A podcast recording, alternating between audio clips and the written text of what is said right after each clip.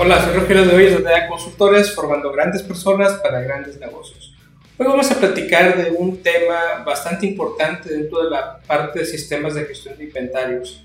Este elemento es sumamente importante tanto para modelos, sobre todo para modelos de demanda independiente, y que nos ayuden a llevar a cabo la, la gestión de estos mismos modelos. Me refiero al punto de reorden. Vamos a platicar un poco sobre lo que es el punto de reorden, cuáles son los principales elementos y cómo funciona. Eh, los, los, modelos de gestión de inventarios de, demanda independiente nos ayudan a contestar las preguntas cuándo y cuánto ordenar.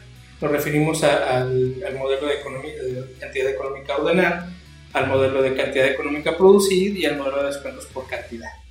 Estos elementos, una parte o estos modelos tienen una parte muy importante para ayudarlos a complementarlo, que es el punto de reorden.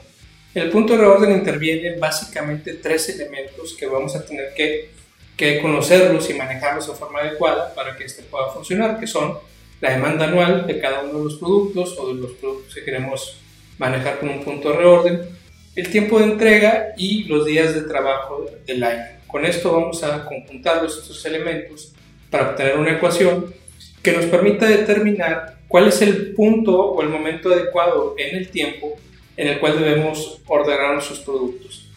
Si tenemos bien calculado este tiempo o este momento en cuando llegamos a un cierto nivel de inventario que ya considera tanto el tiempo de, el tiempo de, entrega de los proveedores y los tiempo, el tiempo que elaboramos, vamos a asegurar que no nos quedemos en cero.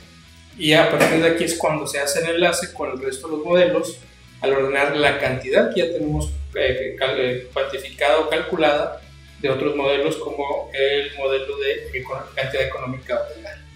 ¿Cómo se calcula el punto de reorden? Es muy sencillo, lo que tenemos que, que, hacer es simplemente multiplicar la demanda diaria o la demanda por día por el tiempo de entrega en días de cada uno de los SKUs.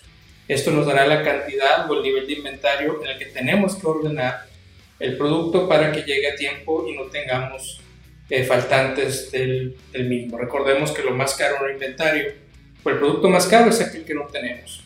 Obviamente aquí falta agregar otros factores como los inventarios de seguridad, que ese es otro tema del cual hablaremos más adelante, pero el punto de error es un buen punto de partida para tener cálculos más exactos y complementados con otros modelos para poder tener adecuados, adecuados niveles de inventario.